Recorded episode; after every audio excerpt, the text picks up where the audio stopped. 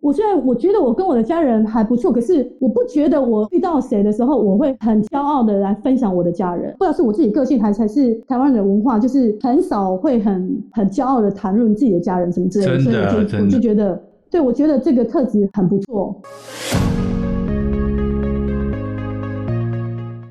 各位听众朋友们，大家好，我是郑妹，我是阿正，欢迎来听我们的婚姻 Podcast。今天我们要来介绍 Momo 和九师傅。哎，九师傅哦，Yes，是一二三四五六七八九的九。哎，他的身份证上面不是写这个啦，是写国字的九。哇，那你真的是很很厉害。对啊。然后师傅是师傅，师傅哎，师傅哦。对啊，就是都笔画很很好写的那个。哦，那他英文叫什么？Joseph 啊，哦，Joseph 哦，各位来宾，好，如果你的英文叫 Joseph 哦，你以后中文可以翻译成九师傅。对啊，而且他们的身份证是真的有，就是登记是真的登记这个。哦，那他们在登记的时候，户政事务所有没有说你们是全台湾第一个姓九？有，有，真的有。但是现在已经也不是第一个了。哇，难道还有台湾人也姓九吗？就是小孩啦，两个小孩。小孩哦，哦，他们有现在有几个小孩？两个哦，两个小女孩。两个女孩，一个男生，两女一男，在台湾的户政资料库有姓九的人。对，没错。那他女儿跟他女儿叫什么？哎，可以透露吗？哦，好了，算了，比较好，免得到时候被查。好，那我就继续介绍他们喽。九师傅三十三岁，Momo 年龄是个秘密，我最多只能透露他们是异国婚恋，加上男女年龄是相差很多，又闪婚。那现在结婚已经有八年了，两个小孩嘛。然后九师傅其实是在十年前漂洋过海来到他第一次出国的国家，就是台湾。台湾哦。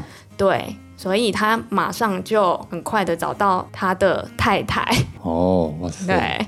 那 Momo 过去则是业务，是哪些原因让他们从相恋到愿意选择用一个人的薪水过简单幸福的生活呢？所以这次是阿正跟正妹一同采访他们夫妻，让我们一起来听他们夫妻的感情婚姻故事。而且这是正妹第一次练习采访别人哦。对啊，所以搞得我很紧张。当时蛮紧张的哦。对，不像现在，已经渐渐的可以跟你好好的聊聊这样。对啊，因为我以前的工作做这个猎人头黑 hunter 啊，对啊，哦，每年都要去问个几百个人，对，工作个好几年哦，上千人，随便问随便都可以谈。但是我过去没有这种经验，所以那时候真的是冒了一堆汗。我也没想过去做猎人头的工作，那些经验竟然还可以拿来做 podcast 访问别人当主持人。对啊，其实对你而言还蛮熟能生巧的嘛。会有问题，问题会不一样吗？当然不一样，而且态度啊、角度啊各方面还是有差。哦，OK，但是因为你你有访问的这种经验，所以多少还是觉得还算可以驾轻就熟。对，而且我又在做这个引导训练的相关工作，也是要常常问别人。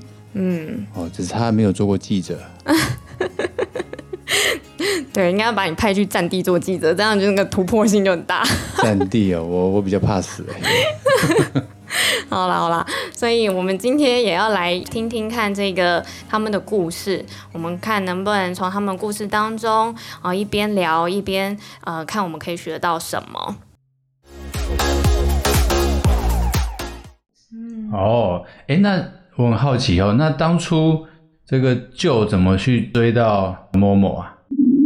就是那时候，呃，教会有活动，然后他有参与，然后我跟教会活动的同工，中秋节的时候要去吃烤肉，朋友就也认识 Joe，所以他就是找他一起加入我们，呃，去餐厅吃烤肉，然后就认，就是更知道这个人。没有，可是一年机会就是，呃，Joe 刚来台湾第二三天来教会，然后那时候我朋友。跟我说有一个老外需要找房子，然后因为我朋友比较害羞，所以他就说我可不可以陪他一起作伴。然后因为我的朋友太害羞了，所以他没有做好，就他他他就是他比较没有说话，所以我那天我就是帮他去找房子啊，去去看一下附近的房子。然后因为教会的人太多，英文好的人，从国外回来的人一堆，所以我并没有从那时候开开始跟他交交朋友，因为我不想要再教会里面讲英文，我觉得会太丢脸，因为别人的英文会比我强，所以我就不敢跟，我就没有跟他说话。所以这一年当中，我都没有再跟他说话。然后就是透过接下来隔了一年，透过教会的活动，然后陪朋友把他找来跟我们一起吃烤肉，所以就是认识他。然后因为那个时候参与的呃烤肉的人嗯、害羞讲英文，所以我并不想要要让人家一个老外在那边我们叽叽喳喳他听不懂，所以我就是尽量跟他讲多话一点，所以就是这样认认识。然后因为我台湾魂很重，所以我很希望每个外国人都很爱台湾，所以他说。他说他很喜欢台湾，所以但是因为他要工作，然后又有基金费的问题，所以没有办法好好的去上中文课，所以我就说好，那我跟你做语言交换，所以就是这样认识的。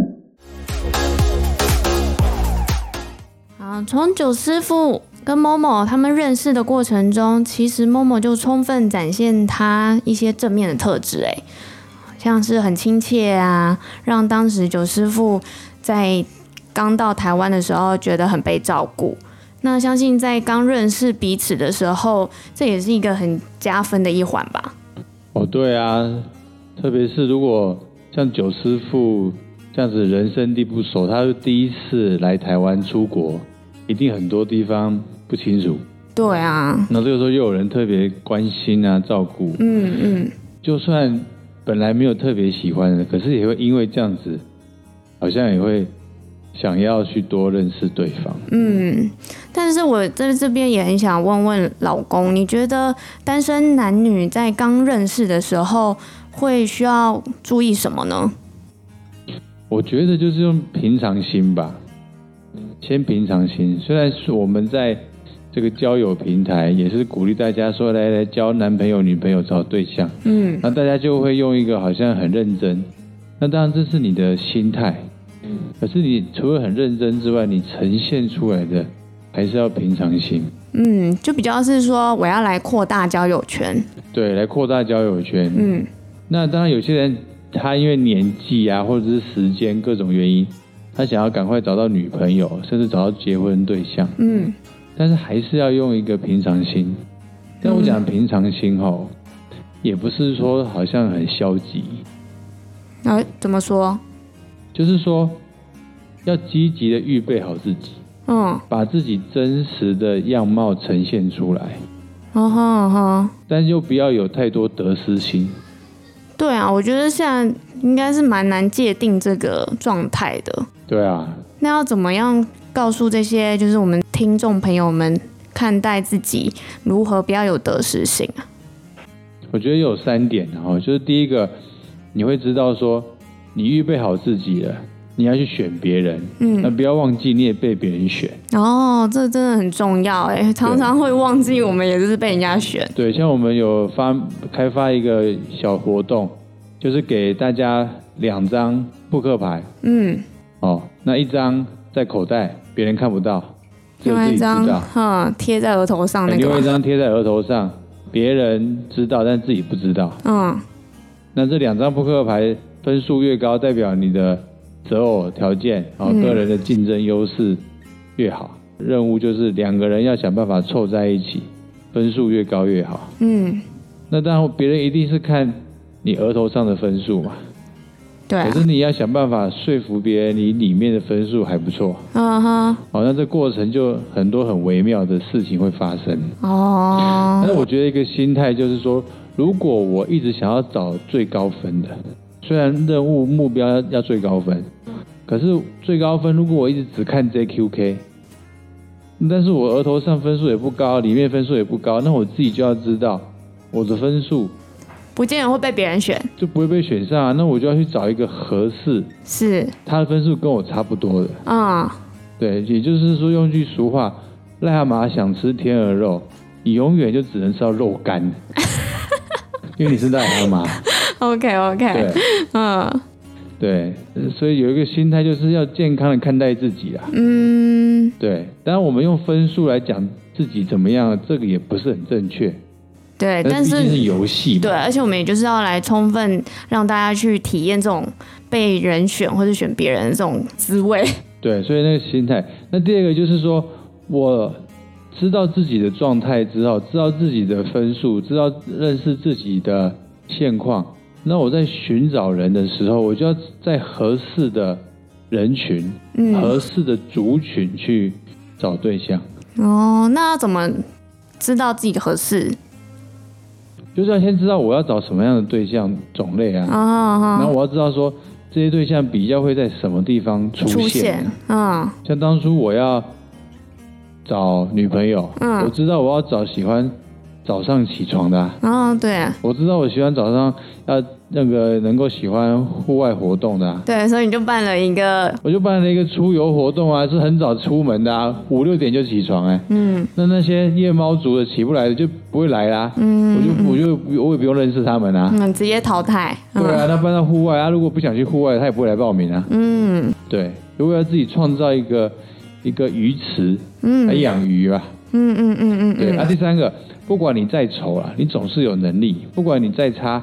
总是有一个特点可以吸引到人，嗯，要把自己的优点强项展现出来。哦，OK。如果说什么我是什么乳蛇败犬，还是反正多名词称号，嗯，对。啊，你如果都用这些称号来讲自己了，你已经在唱衰自己了啊！你要别人怎么会看你？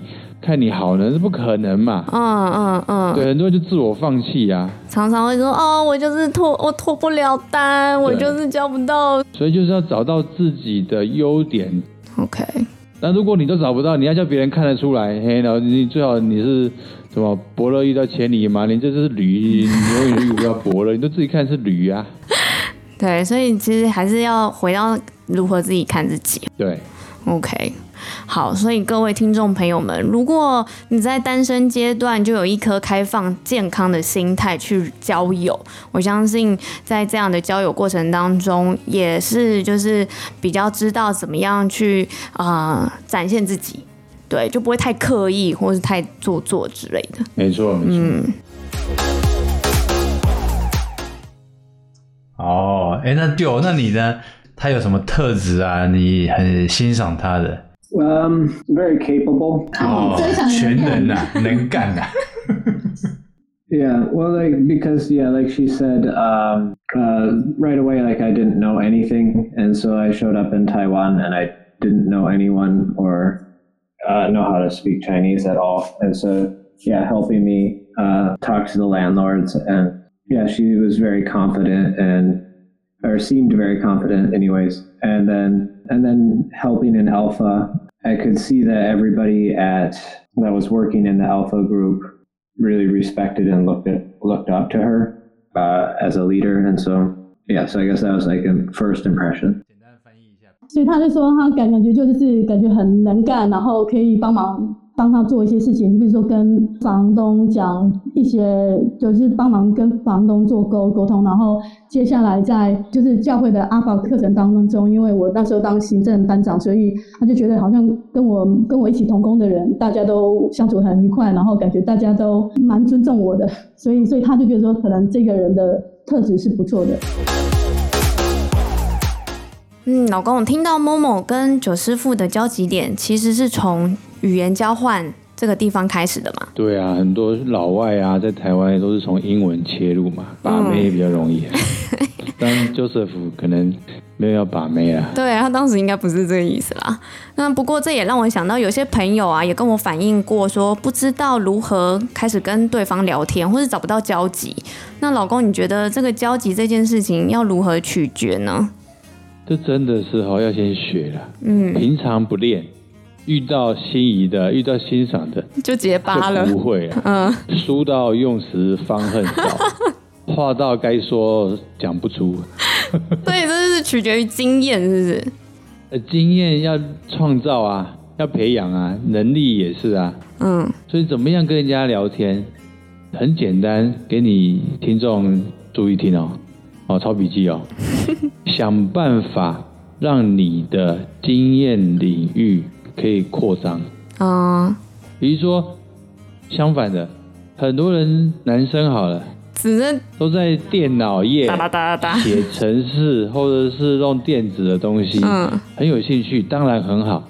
但是喜欢这一类的女生少之又少。是啊，而且就算真的这个女生是电脑领域的，你搞不好也都不喜欢。她也不一定有兴趣，她只是她的工作。嗯啊，那你你有兴趣的，别人没兴趣，然后你一直跟人家叽里呱啦讲，谁要听你的？对，所以你要去找到女生有兴趣的点。那你说啊，女生有兴趣点，我没兴趣，那你就自己单身啊。啊，不然不然你就是要，不然你要跟跟谁交往？你也不可能跟 AI 情人交往啊。虽然说现在有很多，对 对啊，所以就是说要先找到女生有喜欢的兴趣。那一般来说，我认为啦，哦，不管什么样的女生啊，哦，旅游啦、美食啊、电影啊，嗯这些是比较好切入的话题。是。像我自己觉得说，因为女生其实还是会普遍对一些弱小的东西是蛮蛮有好感的，所以小孩呀、啊、哦宠物啊等等的。那你男生会说，哎，我天生对这个没兴趣，然后我还要装成这样子吗？你不用装，嗯，你没兴趣呢，那你就去找到你可以培养的，嗯，培养你有兴趣的，然后从这个过程再找到同好、同兴趣的异性，嗯，哦，这也是一个方式。对啊，你总不可能都。不用吃东西，不用出去走一走之类的。又很宅，又没兴趣，嗯，然后又不想要增加兴趣、培养兴趣，又说希望每天看漂亮女生，那你就活在自己的世界嘛。那你嗯这样的人现在也越来越多啊。对啊，对啊。所以很可惜啊。嗯，就没有是真实的互动这样。对，那还有一个就是说，多参加团体活动，嗯，多让你知道自己有多蠢。怎么蠢？就参加团体活动，你不会跟人家交际应酬啊。嗯。放在团体当中，你就胆怯害怕啊。哦。你就知道啊，像木头一样的。就真的有差。那要不要改？你不改，你以后就这样子。嗯。那你你要这样子，不会有人拦着你。对。反而还想说，好，你就最好不要改。对。但是如果你真的因为这样放在团体当中，一起大家出去玩，出去干嘛，那你都很害羞，那就知道说，哦，原来我真的很害羞。嗯。那我要就要找到。机会让自己突破，嗯嗯，哦，所以像我们在教会常常很有团很多的团体活动，或者是团体完成什么志工服务，嗯，这个就是很好的机会啊。对，那我曾经认识一个我们这个呃伊甸园平台的志工，一个男生，连我看他都是很木讷、很内向，哎、嗯，他很妙哎，他常常会自己招聚大家。出去玩呢，玩桌游啊，去动物园呢。对啊，很特别哦。嗯，那他就很棒啊。对啊，我觉得会看上的，或甚至或是被吸引的，真的还是会比较偏向说哦，主动揪人。对，特别是男生，嗯，男生总是不管你长怎样了哈，那你有时候没有办法决定的嘛，嗯，但是你的个性特质呈现的样貌是你可以学习的，嗯，而且通常女生不会真正只看男生的外表，嗯，女生也注重，但是她不会是呃唯一的，我们男生通常把女生的外表是百分之九十九了。看得最重要，对不对？因为女生还反而担心说，男生如果长太帅，很很危险啊，对对，没安全感啊，所以女生就觉得说啊，看着顺眼、干净，这样子蛮重要。哎，那你会觉得我很危险？嗯，不会，哎呀，要命啊！因为你本身就给我很极大的安全感，这个安全感不是说你的外貌。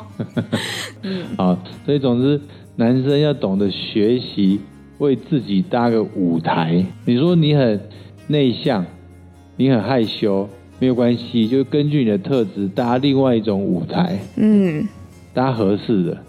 我没有办法教你每个人要怎么搭，但是你要有这个观念，嗯。那如果每天锁在自己的房间，每天都眼睛盯着电脑荧幕打电动，看一些这个伦理片，哦，OK，嗯，好，或是英文的字母开头的片，你就是没办法啊。嗯 这是那个阿正语重心长的提醒男士们，OK？男生哈，大家都男生，嗯，对，都是这样子的。特别现在又疫情，嗯，就让你更没地方去，就活在那个虚拟世界了。每天活在虚拟世界啊，对啊，很要命的。其实交集这件事情，就是我们用一个做朋友的心态看待，然后特别是在男性如果可以为自己搭个舞台，扩大自己的一些兴趣，其实都会有更好的发展。像我玩过一个游戏，带带大家玩，我们会出很多题目，嗯，想办法这些让这些单身男女啊，第一次见面的，大家不知道怎么交集，可是我们给他们游戏，给他很多点，让他们去想办法找到有五个啊八个共同点，嗯，其实找到后来一定有。那因为这是游戏嘛，所以他们就有任务嘛。可是平常没人带你玩游戏，你就不会啊。唉，所以还是鼓励来参加我们的活动。嗯，我知道学了怎么样去找交集点，怎么跟人家聊天，而且可以自然的聊天。那那你就会慢慢进步。对，重点是为自己搭舞台。就有哪些特质是你欣赏的？嗯，就是坦白说，因为那个时候第一次跟他见面，就是要帮他。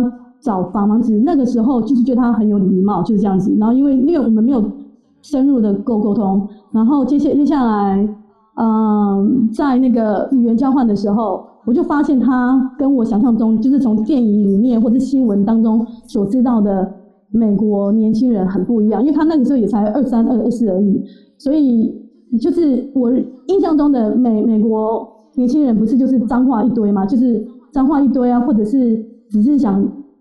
玩玩玩乐，就是对之类的。可是我就发现，呃，对他非常重视家庭。就是他那时候在跟我聊天的时候，就是我们语言交换只是就是随便聊聊聊天什么之类的。然后那时候我就去发现，哎。他就开始跟我跟我讲，他们他们他们家有有几个人啊？有他们他们他们家有有八个小孩啊，什么什么之类。当然，我们台湾人一听到有八个小孩子就觉得太夸夸张了，是什么样的家庭？就是有八个小孩子啊，然后是在家教教育啊，然后叭叭之类。然后就是，然后我我那时候看他的手机是用嗯 Nokia 非常旧的，而且破掉的。然后我说天哪，这个就是我不我我那时候觉得我们台湾人不太可能会用破破掉的。然后我就觉得。他非常的就是节省，他并不会被这种物质的虚华给影响到他的生活，所以我觉得我我我就是单纯的发现单纯的特质，他就是很单纯，然后很家庭观很重，然后当然人很客气，然后跟我印象中的美国人的年轻人完全不一样。哇，听到九师傅当时是被能干的 Momo 吸引，我很好奇，通常男生啊会在选择伴侣上面都找哪些条件的呢？不会都是那三样吧？哪三样？就是三围啊。哦，呃，这也看要看不同的男生的他的阶段。哦，像九师傅呢，因为他年纪比他太太小，然后加上又远赴重洋来台湾。所以等于是一个人孤单在台湾，如果有人可以照顾他，会感觉到被爱。嗯，所以就是在某某他的那个能力上面，他觉得哎，我、哦、很有安全感，会被某某吸引到。但是呢，如果相反的，可能年纪比较大的，或是他可以自己独立自主的，那这个女生很会照顾别人的这个特质就不会被吸引。所以总之就是男女没有一定的法则。所以我们不是也认识吗？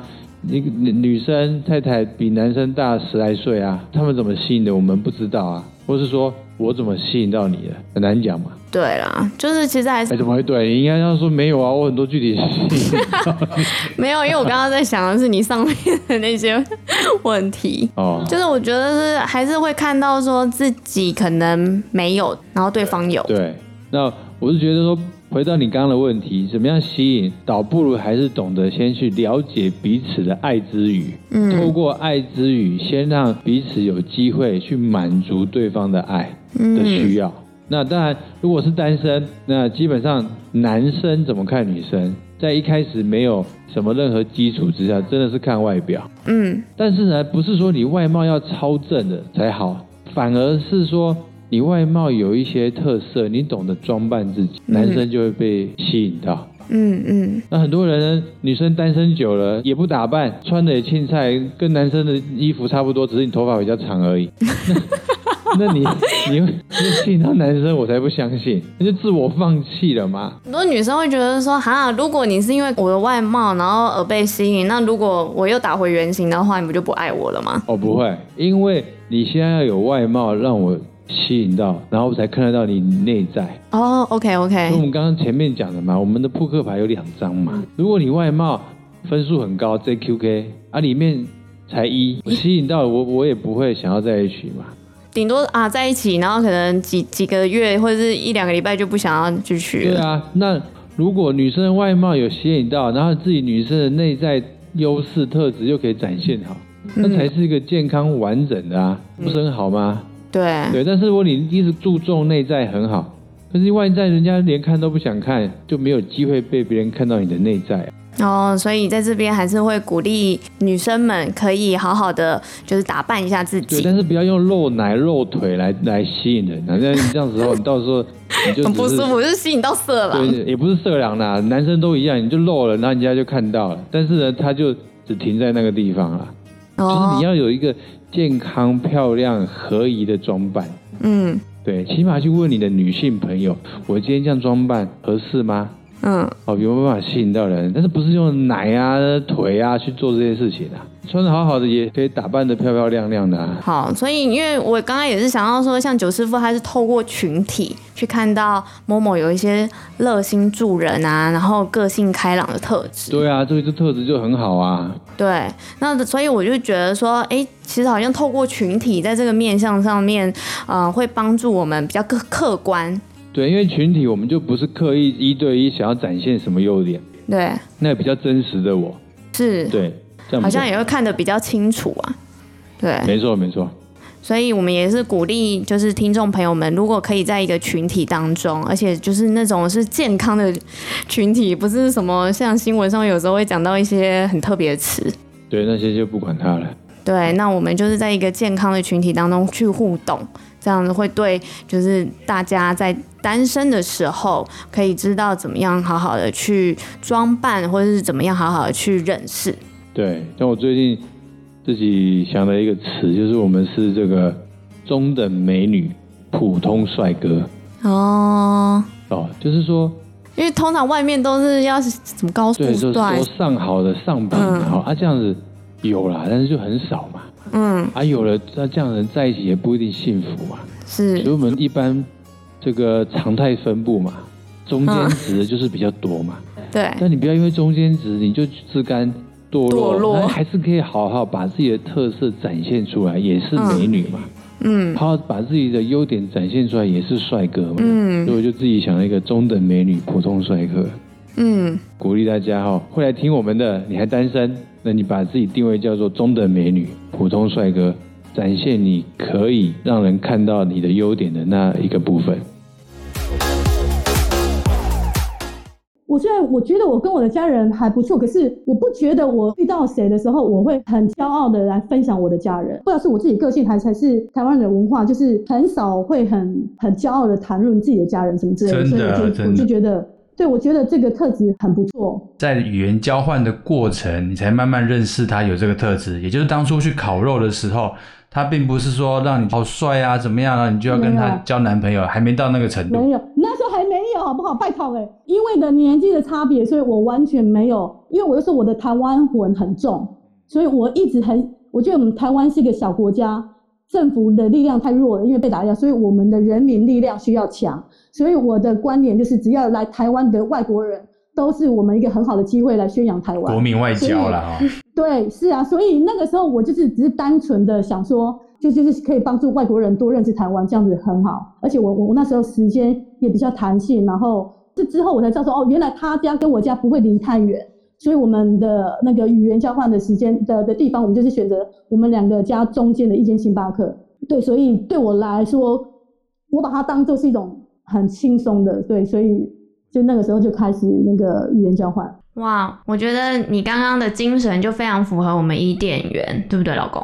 对啊，因为我们就是希望大家透过这样彼此认识、呃聊天，或者是一起做什么事情，越来越熟悉。因为很难说啊，我只是看到他的外表，嗯、或是呃相处个几个小时就能够真正跟他交往。所以我鼓励大家，在我们这边多交朋友，就像这个 Momo 跟 Joe 一样，或者我跟我太太也是这样的方式去彼此认识的。嗯、我听到 Momo 一开始其实好像对九师傅没有好感吧？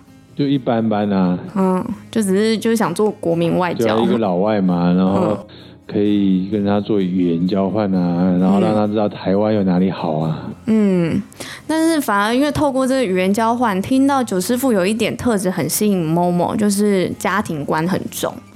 那我我就也呃看见说，哎，透过这个聊这个家庭，其实也是一个还蛮不错的交集点。没错，没错。就是我就印象中，你第一次其实带我去约会有没有？就是你，你竟然带我去荣总医院约会，这也是我觉得很特别的一次约会 经验。听众朋友解释一下，为什么带你去荣总？你当时在什么地方上班呢？哦，我那时候其实，在就是那个台北市的那个士林区，那时候我们也才就是想要好好的来认识。你、欸、那时候是中午吧？哈，周，你说礼拜五吗？我忘记了，我忘记是什么时候。白天吧。不是啊，晚上。晚上就是晚上下班的。对，因为我那时候下班很准时，我都五点就下班。哦，五点多下班。对，然后你就说，那我们要去吃东西，就你就带我去龙总医院里面的那个苏杭自助餐吃饭。哦。对，观众、听众朋友听起来可能会觉得这个这个怪咖，我们讲一下。对，但是其实我那时候也觉得印象很深刻。为什么是去龙总？那你就跟我讲说，因为你父亲其实在老了之后，很长时间都跑到龙总看病，就你就透过带我去龙总医院这个时候，然后多分享了很多你跟父亲之间的关系，这让我印象很深刻。因为我自己有一个观念，就是说，因为那个时候的我就是要找到以结婚为前提的交往。嗯，那结婚不会是只是我跟你两个人你侬我侬嘛？一定还会有所谓我们双方的家人。那因为我父亲年纪很大，嗯，所以你如果要要知道我我父亲，我也得找机会。所以那个时候我就想到说，哎、欸，去荣总啊，而且那边苏杭餐厅很好吃啊。嗯，对啊，对，好吃，然后真的很好吃。然后因为你看，嗯、你到现在还记得这个印象，就代表那个地点很特别。当然啊，哪有人约会去医院啊？那大部分都是电影院，是什么一些浪漫的地方吗？那因为我那时候算过，就是医院里面晚上人比较少，比较不会有病毒细菌。哦，那时候还没有疫情啊。哦，对，人比较少，就比较比较不会被别人吵。嗯，对，要聊天也。吃黄餐厅的菜又好吃，嗯，对，然后又可以在这个地方讲到我跟我爸哦的情况关系怎么样，嗯，最后算算嗯不错，嗯嗯，还 蛮划算，对，CP 值很高啊。对啊，当然每个人，嗯，你有自己的情况处境条件嘛，嗯，也不一定要学我，但是就是总之，哦去有机会去约会的时候，要找一个地方。可以让你在谈话当中可以有一些连结，嗯，特别跟家庭很有关系。对，特特别是说，目前大部分的人，我相信跟家人平均统计来说，跟家人要很好的关系的几率不高。嗯，所以我鼓励，如果你跟家人关系没有和好，你现在先单身。嗯，好好先跟家人关系和好，嗯，你再步入另外一段。感情的时候，也会想要有一个健康幸福的家庭，不然就只是把不好的家人关系转移对到另外一个亲密关系，那我保证你们会很惨。对啊，该给的都给了，然后该玩的也玩了，然后什么都后来什么都没有，非常惨，千万不要这样子。就算真的步入婚姻好了，更惨。对，然后惨上加惨，绝对是小孩。没错。这样真的是很不值啊！对，所以各位听众们，你认同你的家庭吗？或者可以思考一下，你的家庭带给你有哪些不错的地方呢？想一想，今天这集对各位听众们有什么收获呢？也感谢大家来收听。你可以参考本集资讯，欢迎到我们的伊甸园注册会员报名我们的交友恋爱婚姻活动。若要支持婚姻 Podcast，请评论与分享，让你的朋友们也能一起听到交友恋爱婚姻的美好故事与实用原则。我们希望提供欢乐、专业又感动的内容，让你听了我们的婚姻 Podcast 能从婚姻怕卡死变成婚姻不卡死。我们下次见喽拜拜。拜拜。